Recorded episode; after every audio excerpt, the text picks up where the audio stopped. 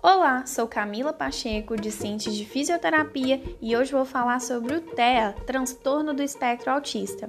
Você sabia que 70 milhões de pessoas no mundo possuem este transtorno? Segundo a OMS, 2 milhões vivem no Brasil. Isso é quase 1% da população brasileira. Impactante, né? Além disso, o consenso escolar brasileiro ainda traz um dado mais preocupante. Houve um aumento de 37% no número de crianças diagnosticadas com TEA nas escolas. Mas afinal de contas, o que é este transtorno? Segundo a Sociedade Brasileira de Pediatria, o TEA é uma condição de saúde do neurodesenvolvimento, caracterizada por dificuldades na comunicação e na interação social. Importante dizer que não há causas definidas para o TEA.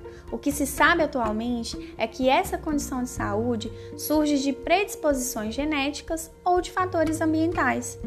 Mas então, como diagnosticar o indivíduo com TEA? Existe uma avaliação padronizada no mundo inteiro, que é chamada de DSM-5, um manual de diagnóstico e estatístico. Sabe-se que quanto antes diagnosticar, melhor será o desenvolvimento futuro do indivíduo. Para isso, já existem estudos que, associados ao DSM-5, podem auxiliar na precocidade do diagnóstico. Enfim, é de extrema importância frisar que não existe cura para o TEA.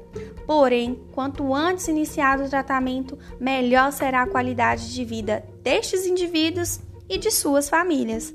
Lembrando que a melhor forma de tratar é através de uma equipe multidisciplinar, com fisioterapeutas, fonoaudiólogos, psicólogos e médicos.